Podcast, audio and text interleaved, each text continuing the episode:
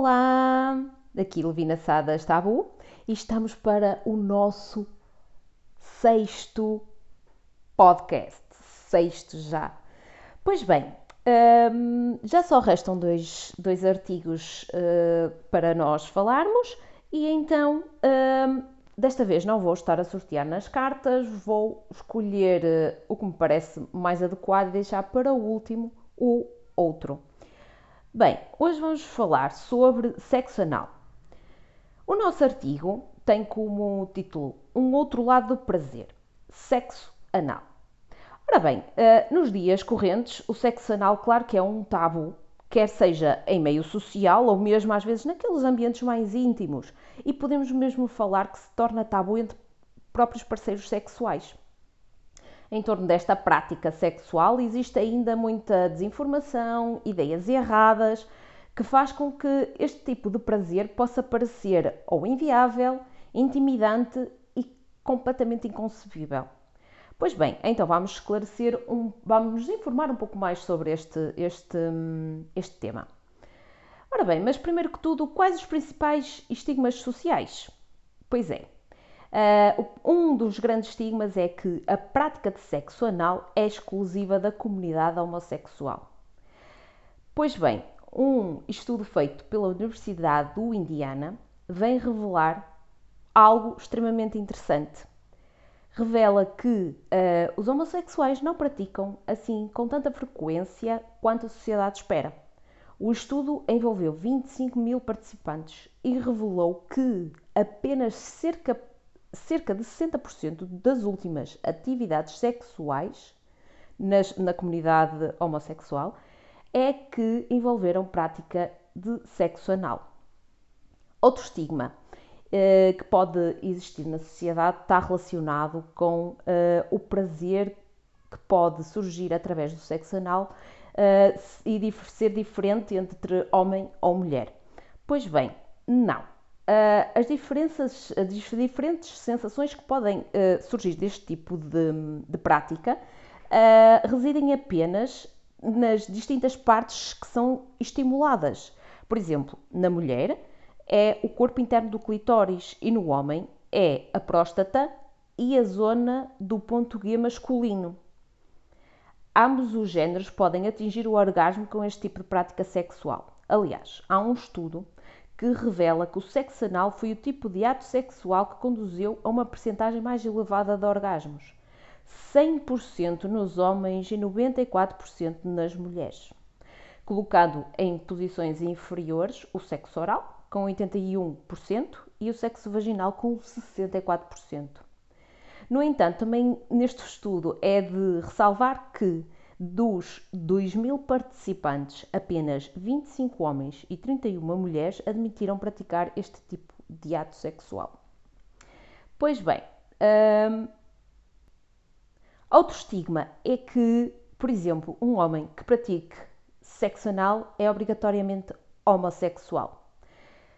Pois, mas não, porque se formos uh, ver, por exemplo, a opinião de um sexólogo, ele diz que o, isto está de, nas crenças sexuais que existem na sociedade.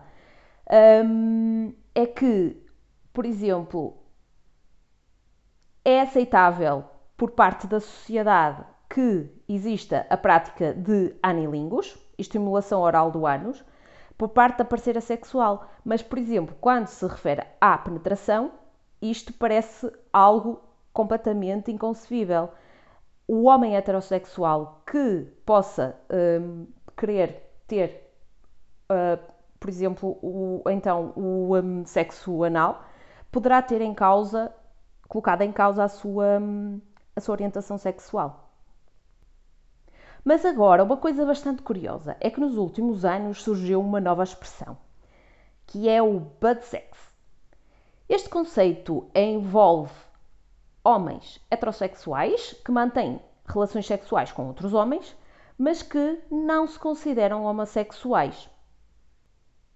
Em 2017, uh, eh, há um, um sociólogo que vai estudar este fenómeno e repara que isto, este fenómeno era frequente entre homens caucasianos que vivem nos meios rurais dos Estados Unidos. Ele verificou que não só estes homens que praticavam este butt sex não se consideravam homossexuais, como também apresentavam comportamentos homofóbicos. Concluiu então que a cultura e o meio envolvente são determinantes na associação, ou não, entre a prática de sexo anal por homens e a sua orientação sexual. Mas agora, vamos tentar perceber um pouco mais do, do que é que é o ânus e o reto e o que, é que, que implicações é que isso tem depois na sua prática.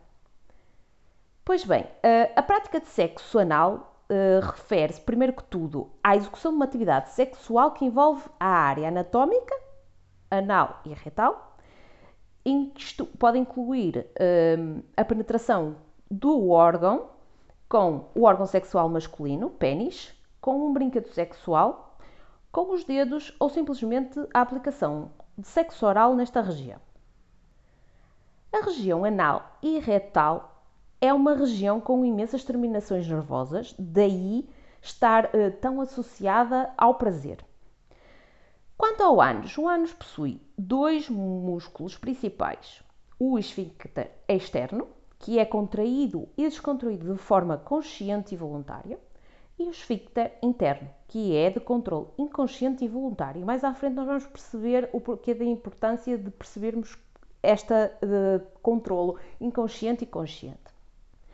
Mas uh, estes dois órgãos não possuem qualquer tipo de capacidade de lubrificação, como por exemplo a parte vaginal, e contêm um revestimento epitelial mais sensível e uma microbiota própria e distinta de outras zonas corporais, ou seja, uh, a zona interna é muito mais sensível, por exemplo, que a zona vaginal, tem características completamente diferentes e tem micro-organismos presentes que não existem em nenhuma outra zona do corpo. Por isso, inevitavelmente comparado com o sexo vaginal, o sexo anal tem que ter outros, tem que requerer outros cuidados e atenções para que então a prática possa usufruir, eh, para quem pratica, possa usufruir na plenitude do prazer que este lhe pode proporcionar. Então vamos agora aos cuidados mais concretos que os sexólogos normalmente uh, recomendam. Primeiro que tudo, os sexólogos recomendam que exista um bom diálogo com os parceiros sexuais. O criar um diálogo honesto, sem barreiras, sem tabus, é fundamental para uma boa comunicação no curso da prática. A confiança e o à vontade são a chave para que seja possível a descontração, lá está, do esfíncter interno do ânus porque, como é algo inconsciente, é a pessoa se sinta confiante e à vontade. Um outro aspecto muito importante a ter em conta é a lubrificação. O recurso a esta colmata a falta de outra lubrificação desta região.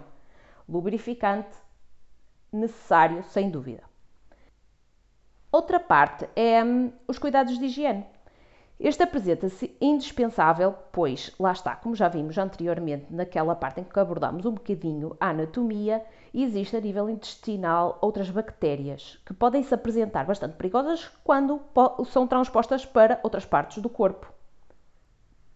E por último, um, do, um dos pontos muito, muito, muito importantes é que, um, devido às suas características, esta região é, tem maior propensão a que possa uh, ocorrer a transmissão de doenças sexualmente transmissíveis. Por isso, uh, existe, por exemplo, o uso de preservativo é altamente recomendado para prevenir este tipo de doenças. Por último, vamos só falar um bocadinho sobre curiosidades. Então, o sexo anal em casais heterossexuais é mais ambicionado pelos homens do que pelas mulheres. Isto há uma pesquisa feita no Canadá, com 799 homens e 718 mulheres, em que o sexo anal apresentava-se como um fetiche exclusivamente masculino. Depois, recuando uns tempos, umas civilizações atrás, na Roma antiga, a prática do sexo anal era comum. Não existia estigma social sobre esta zona, ser utilizada por um homem para obter prazer, independentemente do que fosse o ânus de uma mulher ou de um homem. O sexo anal também foi durante muitos séculos considerado o método anticoncepcional mais fiável. A sua prática era realizada para manter o ato sexual de forma regular e sem riscos de ocorrer a fecundação. Pois bem, mesmo, mesmo, mesmo a terminar, uh, a verdade é que a sexualidade humana é um mundo cheio de experiências que varia segundo as preferências, claro, e as escolhas de cada pessoa. Mas é muito importante o acesso e a procura de informação fidedigna para que possa ocorrer práticas sexuais seguras e cheias de prazer. Pois bem, estamos a terminar então o nosso sexto post. Já só falta mais um. Aguardo por vocês. Até lá. Fiquem bem.